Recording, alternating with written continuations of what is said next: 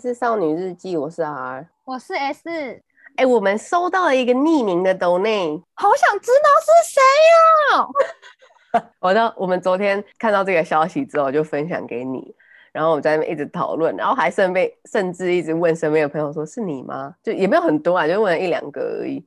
是你吗？然后都不是，不是啊，我们在猜说有可能是谁。就是有一个神秘的匿名者，在十月七号的时候抖内我们，然后还给我们很暖心的加油打气的话，他写加油，然后表情符号这样。我们还在猜说，你觉得身边有谁会加表情符号，然后用这个壮汉手臂表情符号？我真的很谢谢他给我们这么大的鼓励与支持，对，非常感谢。不管是不是身边的朋友，如果不认识我们的，我们也会很开心。今天是万圣节周嘛，这个这个礼拜会有万圣节。我去看了一下网络上说的啊，万圣节有点像亚洲的中元节或盂兰盆节，然后也是墨西哥的亡灵节。亡灵节就是那个迪士尼动画 Coco 的那个。万圣节虽然是比较西方的节日，但我们从小到大其实像圣诞节一样，偶尔都会有一点活动嘛。整个城市，像我幼稚园的时候，在一家也不算是补习班，应该算是安亲班吧。那时候因为那时候我爸妈都要上班，所以我会去。去幼稚园待比较晚，私人的幼稚园那种。然后有一次我爸来接我的时候是万圣节那附近，然后我就是一个比较害羞的人，所以小时候可能做出来一些事情会比较没礼貌，比如说那时候。我爸来接我，然后我要走了，然后老师就说：“哎、哎、你等一下，你等一下，你拿一颗糖果走啊。”那我就这样子拿了一颗之后，我就穿鞋子。我爸说：“你怎么没有跟人家说谢谢？”我小时候是因为这件事情才开始真的重视到礼貌，这是我对那个时候的万圣节比较有印象的事情。你刚刚说你幼稚园不是也会因为万圣节，然后就是可能把幼稚园装扮得很万圣节气氛，或是小孩子要穿那个衣服。像我以前的那个幼稚园，我们也是私立的，可是我们是教会学校。其实我不知道这是这教会学校有没有关呢、反正就是。我们那个幼稚园很用心哦，每个人会穿不同的装扮，是父母亲帮我们买的不同的装扮。然后你除了在学校里面游行之外，你还要走到街上面游行。现在我不知道是不是因为教会学校，所以他们比较注重这种西方的节庆吗？还是其实我不知道。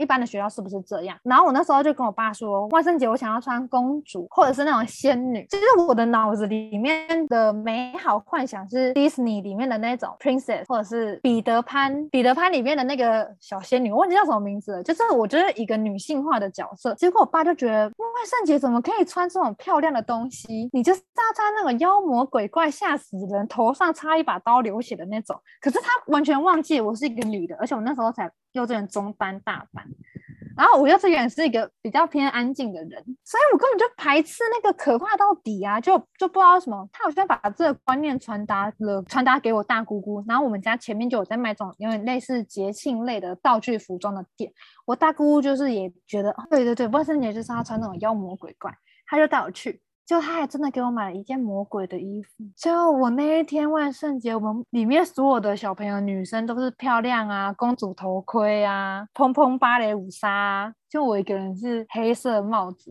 红色领巾的恶魔，我很难过哎、这个我就必须要同意你爸了。万圣节不应该要扮什么莎拉公主什么什么，对，应该就是要扮一些妖魔鬼怪比较有趣啊。除了妖魔鬼怪之外，还有一些会扮成比较趣味，比如说一整杯珍珠奶茶啊什么的，我觉得那种也蛮可爱的。那我觉得现在的家长他们都很有创意。我之前看到有人除了你刚刚说的真奶，还有人把小孩做成油桶，很可爱。然后那个日本啊，他们前几年应该蛮久以前的，不是开始会举办那种聚会，是是地位还是土味，就是比较现实是是嗯比较写实的那种。装扮，比如说他们会扮成在快餐店等待领餐的人啊，什么什么之类的。我觉得这个真的很有创意耶，就变成万圣节不是真的就是妖魔鬼怪，会比较多创意的展现。如果以后我生小孩的话，我会想要把我的小孩扮成这种比较有创意的。但是如果我的小孩不想要创意，想要走公主风，我也会很赞同哦。哦，对，尊重小孩圆了我的梦。这是小时候的万圣节嘛？那长大一点的话，那个万圣节气氛还是有的。可是我们就不像小孩子会被整群装扮，然后带出去敲门拿糖果干嘛的。那长大之后，你对万圣节有什么特别的活动有印象吗？我觉得好像长大之后越来越没有在过万圣节，就是到了十月底就就这样，没有特别的想要过什么节日，反而是圣诞节或者平安夜。这个我觉得可能你走在街头那种信义区，他们就会放一整排的灯，板桥就会有那个椰蛋城，这种我觉得比较有气氛吧。但万圣节好像真的还好。你会看到有几间店可能会放一些蜘蛛、蜘蛛丝、南瓜，比较应景，但是没有什么万圣节的什么特别活动，或是也真的没有什么小朋友在跟你要糖果这样。有一点尴尬，就是我们到就你不知道怎么界定这个嘛？我不知道要糖果可以要到几岁，他们有一个很明确的那个事情，十八、十九岁那时候学校就会举办一些。磕南瓜的活动没有到要糖果这么幼稚，也没有到太成熟，可是就是一个介于中间的。我觉得这个活动蛮不错，然后就在那边就是磕南瓜，然后很辛苦。然后再大一点，其实就大学研究所，其实他们的万圣节通常都是在夜店会有一些主题，然后去参加。你刚刚说你大学研究所这个阶段，我觉得是不是因为国外比较有那个气氛？因为台湾就还好，但是台湾的夜店还是也是会有这些这些活动啊。参加这些活动之前，就是我还在十九二十岁左右的时候，万圣节附近去朋友家，然后真的就有小朋友来敲我们的门，然后就他就会准备一些糖果给他们，就是屋主，我觉得很酷哎。除了小时候要糖果，还有是被要糖果。感觉蛮不错的。我不是之前有在大学的时候去美国交换一年，然后那个时候我有经历到十月底的那个万圣节。我那时候对这个节日的印象就是，哦，大学里面会装扮，就是会有一些你知道橘色啊、蜘蛛这种东西。因为我我之前去的那个地方是郊区，所以他们那边就不像是大城市那会有什么大张旗鼓的活动。但是我们有自己就是。跟朋友参加他们自己家里办的什么万圣节 party 这样，但台湾好像就不太会什么哦，万圣节到了，要不要几个好朋友来我家开趴？好像没有。小时候我记得是可能国中国小吧，那时候也是算是小朋友，然后万圣节的时候。那时候还有那个果风小铺，我不知道现在还有没有。果风小铺就会出很多应景的糖果礼盒什么什么的，那时候就会去买那一些东西。你是说那个绵羊 logo 的果风小铺吗？对啊，对啊，那个是好像我记得毕业旅行去什么六福村、剑湖山，然后里面就会有，就一定会在那边花一点钱，因为它有些东西是很可爱。那时候小时候很喜欢那种恶趣味，它会有一些什么针筒果酱、巧克力，然后卫生棉形状的棉花糖什么就之类的。东西小时候都很爱买。我以前记得是国中的时候，这间店很有名。然后我们家附近没有。然后我的朋友们，他有些就跟我一起去淡水吧，还哪里？那个时候就有一间国风小铺在老街那边。我跟我朋友像是那种挖到宝哎、我们在那边贡献超多钱的。可是也有可能那时候国中生，所以买那个时候糖果买个一两百，而且还是花自己的零用钱，我就会觉得这是值得炫耀的事。我就会拿了一大袋国风小铺的袋子，然后里面就有很多有的没的，像你刚刚说的棉花糖。然后我还记得我很喜欢吃那个金平糖，就是硬的小小颗，有点像星星。然后它是一个长条塑胶罐装，我以前很喜欢那个，嗯、而且我很喜欢吃那个石头糖，可是现在好像觉得太甜了。但以前我那个果风小铺里面的棉花糖、石头糖跟金平糖都我必买。我记得是不是西门也有？因为我到了淡水第一次去果风小铺之后，我发现西门也有。然后我还跟我朋友就是有点类似吹嘘，说我早就来过这家店了。我的天哪！可是就不知道为什么它突然就不见了。我现在在查，好像还是有几家店的样子哦。但它现在蛮多那种，就是转成 online 的。哎，有些人万圣节的时候会喜欢讲一些鬼故事，你喜欢这种吗？我非常喜欢。除了鬼故事之外，我也很喜欢看鬼系列的电影，就是那个什么幽灵、亡灵的，我都可以看鬼片。可是如果那种见血的，像我之前说我们看的那一部叫什么？那个电影叫什么名字？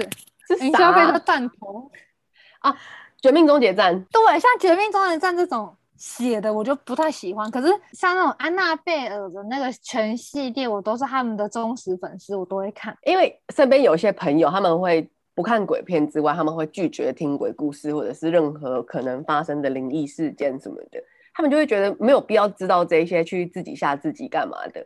那如果讲到你刚刚说的鬼片的话，也有几个派系嘛，比如说欧美通常就是驱灵、驱邪魔，泰国跟日本其实也都做得不错。还有以前小时候我们都会看的香港鬼片，小时候我真的被香港鬼片吓到一个不行。我没有看过香港鬼片哎、欸，香港鬼片其实蛮可怕，你一定知道，也也不算恐恐啊，也不算鬼片，有点惊悚，大家一定知道的那个八仙饭店人肉叉烧包，我有听过，但是我没有看过，我只有听过，可能大家在传说哦什么你吃这个肉包。小心里面是人肉啊之类的，超好笑。哎、那个演员是黄秋生嘛？然后黄秋生可能前阵子，我不知道他是移民来台湾，还是他会长期居住在台湾，还是怎样，我不知道。因为他有时候也是会回香港去拍戏、参加活动干嘛的。那时候就会有记者问他说：“哦、啊，那黄秋生先生，那你来台湾准备要做什么？还是演艺类别的东西吗？”他就说：“嗯，对啊，可能开个叉烧包店。” 大家吓死。他是很幽默，很喜欢他。那我知道你在说谁了啦。之前新闻有这个，然后我还觉得很好笑，但是我没有联想到他是那个人肉叉烧包。我只是觉得，哦，大家在笑，哦，还蛮好笑，就这样。他那部非常有名啊，然后还有一些比较轻微的，嗯、但还是鬼。可是对小时候的我来说，就是不能接受。什么？我左眼看到鬼还是什么？就是他们那个里面那个电影里面，他们有一个看到鬼的仪式，是他会遮住右眼，然后有点往自己的胯下，就整个身体对折这样看，然后他就会看到鬼。还有，其实这个也不是万圣节啦，鬼月的那一个前后通常都是暑假嘛。然后以前小时候跟我哥自己待在家里，那时候大中午的就会有那种是公视还是什么出的那种台湾奇案还是什么，就是可能警察在破案或干嘛。哎，小时候我们就很废就。就是我跟我哥一人躺一条沙发，然后就吃午餐，然后看这个毛骨悚然的影片，超害怕。哎、这我有想到一个笑话，就是我不是喜欢看这种灵异类的电影，然后我之前在好像高中吧，我们好像那个时候刚上了一部也是安娜贝尔系列的，但我现在忘记是哪一部了。然后我们老师按照号码帮我们排座位，坐在我前面的那个女同学，她是那种很安静，然后。气质气质，长发飘飘，很漂亮，眼睛大大的女生。然后那个女生她就是都会跟我一起坐公车回家，我们家就是同一台公车会走这条路线，所以我们就在公车上就偶然就聊天，就发现她也想看那个鬼的电影，幽灵那种。但是我们两个都很怕去电影院看，我们就是两个高中熟辣这样。我就是把这件事记在心上。过了一个半月、两个月左右，就是这个电影还正在热播中哦，讨论话题都还在。然后那个时候，就是不知道哪一家的网络平台、影音平台就有这一部电影，它可能快要下架，它就跑到网络上。我就很开心，就用我的电脑把它下载了下来。我就邀请我那个气质朋友来家里，我们两个超好笑。我们俩就是把房间的窗户什么什么门都关起来，要营造那个鬼的气氛。然后就看到一半的时候，他突然就说不行不行，然后就按暂停，然后就开灯。你们超好笑。而且他是那种正经八百的人，嗯，然后在正经八百的人的身上看到这种惊慌失措的表情，你就会更想笑。所以其实我到现在都有点忘记那个电影到底在演什么，就是哪一部了。因为那个丽英宅系列有一系列的宇宙嘛。可是我就永远记得我那个朋友，他就是跟我一起下课，然后我们两个还买我们家楼下的小吃，就那种咸酥鸡、炸鸡排，然后就在房间很开心要吃哦，就看那种噔噔噔噔那种可怕的音效出现的时候，他就不行不行。超好 笑，当了吧？你们两个俗辣又给我制造什么、营造什么气氛呢、啊？我就是那种爱看又很怕的那种个性。嗯、然后我就就想到一件事，你知道台湾之前一两个月了吧，有一个很有名的泰国的，也类似这种驱魔灵灵魂幽灵。的这种电影叫做萨满，你知道吗？好像有听过。他那个萨满就是大家那时候传的超可怕，就觉得那是电影院里面最可怕的电影，就是什么电影大家都会要求电影院开灯啊，因为太可怕了。我就是被这个给吸引，因为我没有看过什么泰国的鬼片，就是有，但是就是电视上播的，没有真的到电影院看过。因为我很喜欢剧透，所以我有先在网络上把一些就是大家分享的内容都看过了，就是例如什么。结局会怎么样啊？前面的女主角是谁啊？这些我都大概心理建设都做好了。结果哦，真的，当我在电影院看的时候，真的可怕诶。可他他是那种人心的那种可怕，不是那种安娜贝尔那种魂幽灵的可怕。但我还是比较喜欢安娜贝尔这种的。他那个人心的可怕有见血，所以我会有点怕。是哦，他就是非常不适合关在家里看的那种哦。而且那个时候就是差不多九月，台湾的那个电影院才刚开放，政府就有规定要梅花座，然后电影院都很冷，还看一个这么可怕、这种人心险恶的电影。嗯、我看完之后我就觉得无法负荷，然后旁边就是空的空位，这部真的会让人造成阴影。然后我也是一个很喜欢看完电影之后去查刚刚电影的可能某某个片段我没有看清楚，或者是某个地方解释不通，我就会很想知道。然后我的脑中就会有一串就是刚刚的内容什么什么的嘛。这个电影是唯一一个哦，我完全看完不会想要再继续去查它的结局是怎么样啊，或者是导演想要传达什么意义啊这种，就完全不会想查，因为它真的是太，因为我看完是有点想吐啊，这么可怕。它是那种人心的那种恶心感，它那个拍摄手法是有点像是纪录片的那种手法，就是采访人员拿着一个 camera 在跟着你，那个镜头是有点晃晃晃，然后他在那个镜头晃晃晃的时候，又加上他整个故事的发展吧，是有点恶心的，所以我看完就很不舒服。哦，所以是可能镜头摇晃，然后故事内容不是单一的。故事内容让你想要吐？不是不是，而且我这边小小小小的剧透一下，我觉得它的剧情方面没有到很好，但我这边就不讲剧情是什么剧情，我只是觉得它剧情没有很好，没有很推荐。了解，但那时候的确是蛮红的这部。那个时候就是台湾电影院刚开始重新开放，而且是真的蛮可怕的，就是有造成那个话题性啊。那。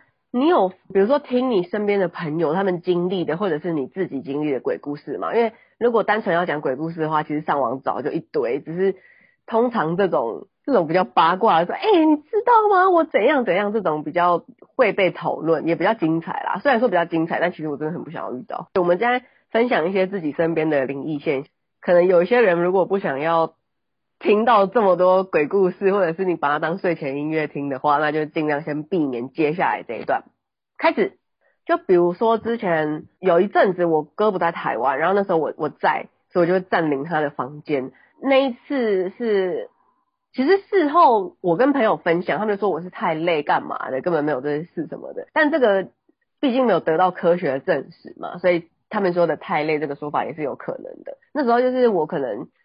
打工还干嘛？反正就是下班之后，可能做了一点体力活，有点累，晚上都蛮早睡。然后睡一睡之后，我就好像体会到网络上、电视上大家说的那种鬼压床的感觉。对，但是后来我刚刚说的嘛，还是有很多人说那个是太累啊，干嘛干嘛的。这件事情好笑的是，后来我就跟我哥分享，然后我也没有想太多，我就跟他讲。我讲完整个故事之后，他就很生气，就说没有，都乱讲什么的。然后我才意识到说，哦，对对对，那个他房间。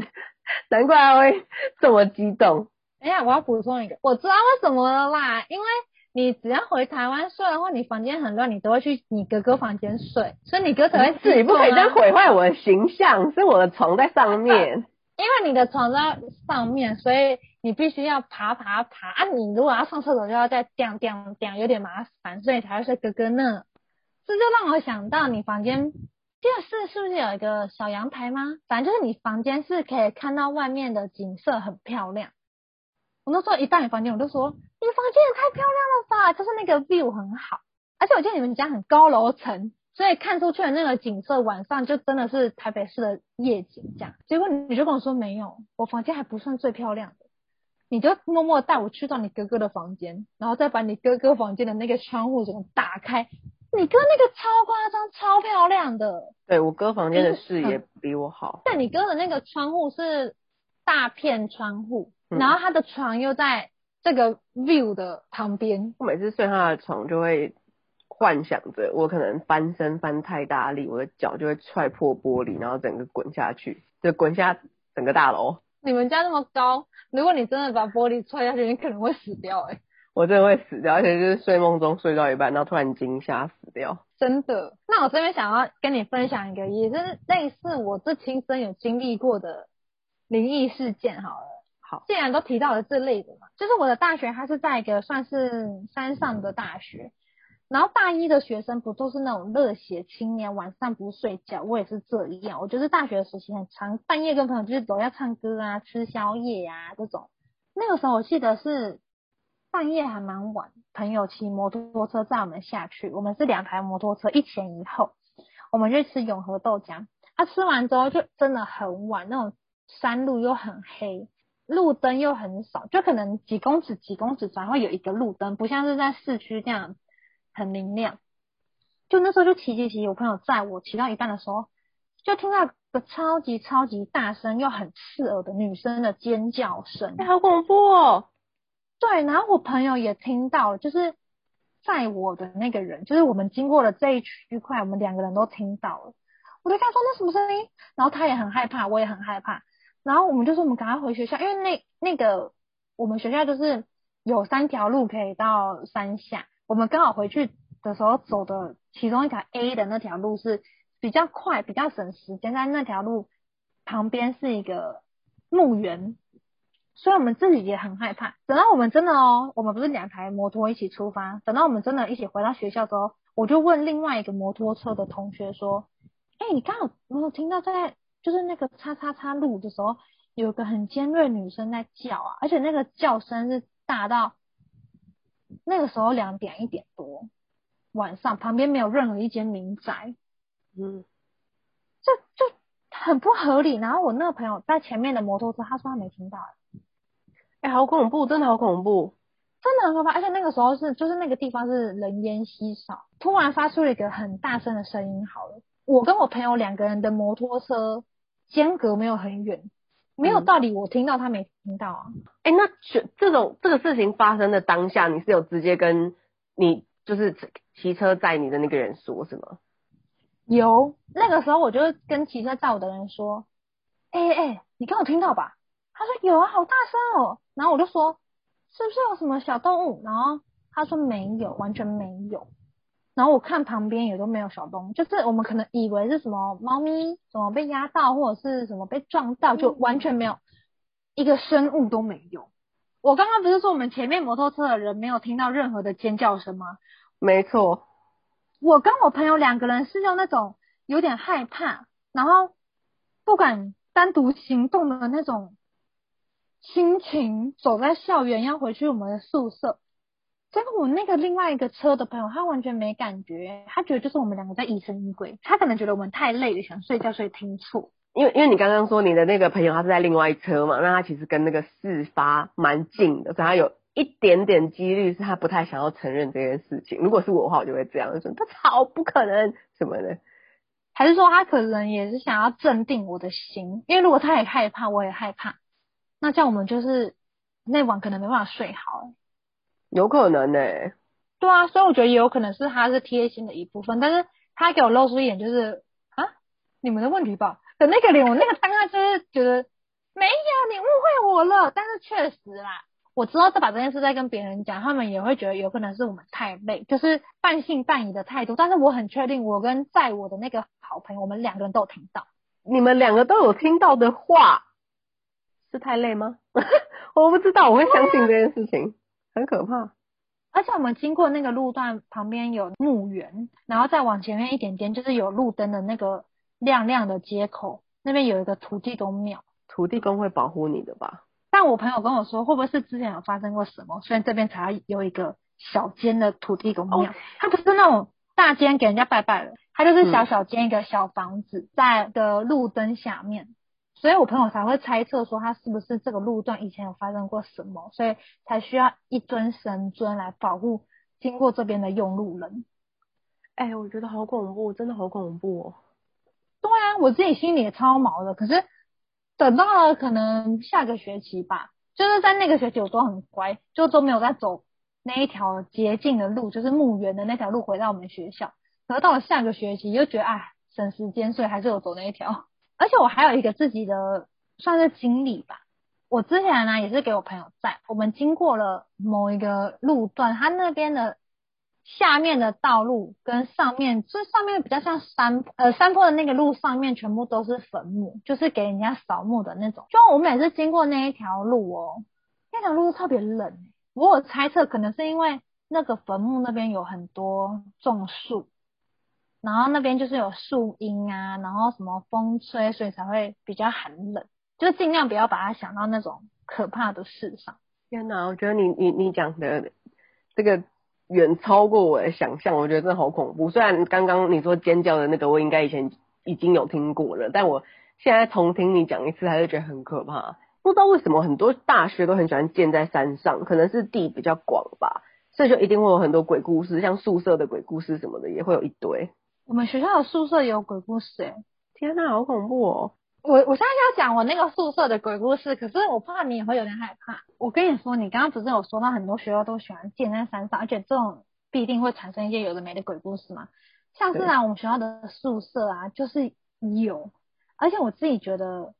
应该这件事的可信度有到百分之八五以上。就是我们学校听说，在不知道哪一年，有一个学姐她在宿舍里面房间自杀。Oh my god！我听过这个故事，我超级害怕。那个时候大家都会有一点毛毛的。然后我入学的时候，这件事好像已经过了蛮就是五年了吧，可能也没那么久，反正就是不是在我的入学的前一两年发生。就应该是我入学的前三五年这样，就听说有学姐在女宿自杀，我就觉得天呐，就是会想避开那间房间，然后等到你真的到学校，就发现哦，你也知道大家传来传去就知道是什么，毕竟谁会想要住，就是你知道心里毛毛的，而且你还是要住一整学年呢。结果你知道吗？我真的觉得这件事可信度为什么会到八五甚至九十以上，是因为我们学校可能自己也就是想要避开这些事吧。我们学校就是采取了另外一个方针，我觉得是聪明的。他就是让我全部的每一间房间都规划给外籍生住。哦，我的天啊，是有一点过分。可是我觉得，就是从学校的这一个行为上，我就觉得这件事，就是有学姐在房间自杀这件事，应该是真实的。因为学校可能不想要让。台湾的学生去住到，可能怕会，你知道家长很难搞啊，或者是学生自己怎么样。可是外籍生他们可能在入学之前，他们没有想这么多，他们也不会去查这一类的事，所以学校就开放给他们住。可是我在学校大学的这个期间，女宿超好，完全没有发生过任何的事。我想起来了，那时候你就是跟我讲这件事情，然后讲到现在这一段，我非常生气，因为我算是这边的外籍生，然后我又。喜爱住宿舍，我就觉得超级生气，怎么可以这样？以前有一阵子大学时期，都市传说好流行，什么你在十二点按电梯怎么样，你就可以跑到另外一个世界这类的事。Oh my god！所以我就觉得天哪，我不要跑到另外一个世界。你不知道这个都市传说？我知道半夜削削苹果不断的话，会看到你未来的丈夫。哎、欸，那个在那个《熟女养成记》里面有演演到。啊，真的、哦？结果有吗？看到丈夫？应该是算有吧，你有做过？我没有做过，我也没有，根本就不会用那个刀子那边削苹果。你要吃苹果，就我要么就是不削皮，要么就是用那个削皮器这样刷刷刷。不是，我觉得这个这个行为本来就已经够恐怖了。如果我，比如说你中午十二点整，比如说像立蛋这样，你中午十二点要做一件事情。我只要看未来的丈夫而已，又不是什么怪力乱哦，也算可能算是个怪力乱神。一定要半夜十二点，然后还要对着镜子消什么？我觉得这个超级可怕，我根本就不会想要尝试。之前啊，那个都市传说还有说什么？你在不知道几点，然后去厕所怎样？反正一些仪式，然后你也可以看到一些什么。我就就想这到底是真的吗？不过讲到电梯。Oh 我们学校有一个关于电梯的鬼故事，好恐怖！好，你说。我们学校就是很标准，在山上的学校一堆有的没的，不知道是真是假。而且我们学校就是像我刚刚说的嘛，在山上，然后又下山的三条路中有一条路是，嗯，有那个坟墓的，所以其实你知道这种灵异现象就是比较多。就是那个停车场的电梯，你平常其实人是不会过去，因为我们就是在宿舍或者是教室的那个区块活动嘛。但是因为、嗯它那个电梯呀、啊，我们要骑摩托车就会去那边，然后那个停车场的位置是比较偏的，所以我们从上面搭电梯到 B one 还是 B two 的时候，中间呢，我们当然不会去无聊按每一楼层嘛，我们就是从这边然后就搭到 B one，就直接按 B one。结果你在半夜的时候，很多人就会说，你就算没有按，可能一楼那个电梯会自己在一楼打开哦，所以就不知道是谁按的，然后也不知道你打开的那个刹那有。没有人进来，因为你看，我觉得真的很恐怖哎、欸。很可怕。而且在有一次我自己也有遇到过一次这样，是好像我要搭电梯上来吧，就是从停车场上来，就在一楼的时候，还二楼的时候，电梯被打开，然后打开就是没有人，黑暗，超可怕。哎呦，我真的觉得很可怕。但是。我觉得那一次也有可能是有人恶作剧，就是这件事就是半信半疑。我我没有到这么的害怕这件事，反而是刚刚我们说的山路遇到女生尖叫这个我比较害怕，因为毕竟这个就真的是有点悬了。真的啊。对，然后那个按电梯那个，我就觉得也有可能就是人家恶作剧啦。有可能，那如果真的是恶作剧的话，我只能说这个人真的很低级。很多很低级的人呢、啊？为什么啊？就是你也可以想象到有些人会怕吧？那如果他是自然发生，那不能避免的话，那就算了。可是如果是你们学校的学生恶作剧的话，哦，其实真的蛮不贴心的啦。这我就不知道啊。可是山上学校真的很多这种有的没的鬼故事诶，因为我除了我们学校之外，我也听过另外一个也是在山上的学校很多。然后我们之前不是也。说到户山太太啊，她的学校也是在山上。他、嗯、之前在他的宿舍也有遇到灵异事件诶，我觉得我们下次可以邀请他来当我们的神秘嘉宾。这次我就先帮他讲这个鬼故事。就是户山太太，她以前的宿舍是六个女生一起住。她说她有一次社团活动回来就很晚了，然后她发现她房间的门是被锁起来的，她就很累，她就敲敲门，跟她朋友，就是宿舍的朋友说：“不要闹了啦，是我啦。”然后。就他就叫他朋友开门，结果真的哦，他还看到里面就是有人影在动，刷刷刷的声音，但是就是没有人回应他。结果他从他的包包拿出钥匙打开门的那个刹那，房间一个人都没有，空无一人。他超害怕，他马上冲去就是找他朋友，发现他每个朋友都在洗澡。所以到底他在里面看到的鬼影是谁呢？还有一次是，他有一次一个人留在学校，结果他在晚上睡觉的时候。除了你，你刚刚说的你遇到鬼压床，他也遇到过。还有一样就是不知道是谁帮他盖棉被耶。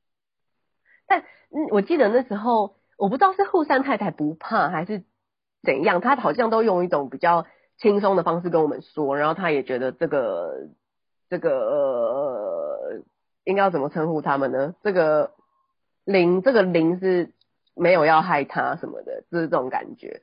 我觉得护山太太。蛮酷的，我觉得他很勇敢呐、啊，因为如果是我，早就申请换房间了。我真会吓死。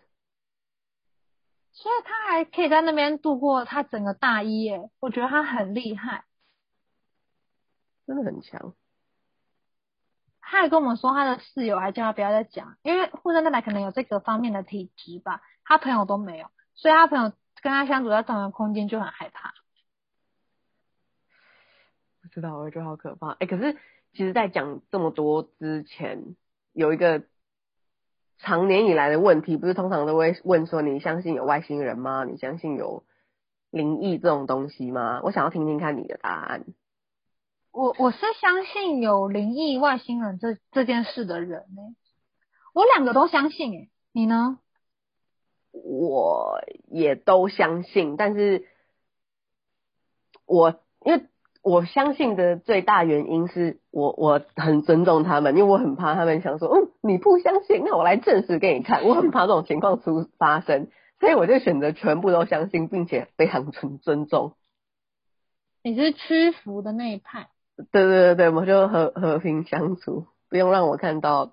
我会相信有个原因，可能是因为我从小就是有看那个《戏说台湾》，《戏说台湾》就是有这种那灵啊、投胎啊，然后什么你去一间庙，然后你看到这个庙公或者庙婆他们比较老的话，他就可能是土地公的化身之类的，我就还蛮相信这类的。然后你刚刚说的外星人，我觉得世界上一定有的，因为很多事情就是没办法解释啊。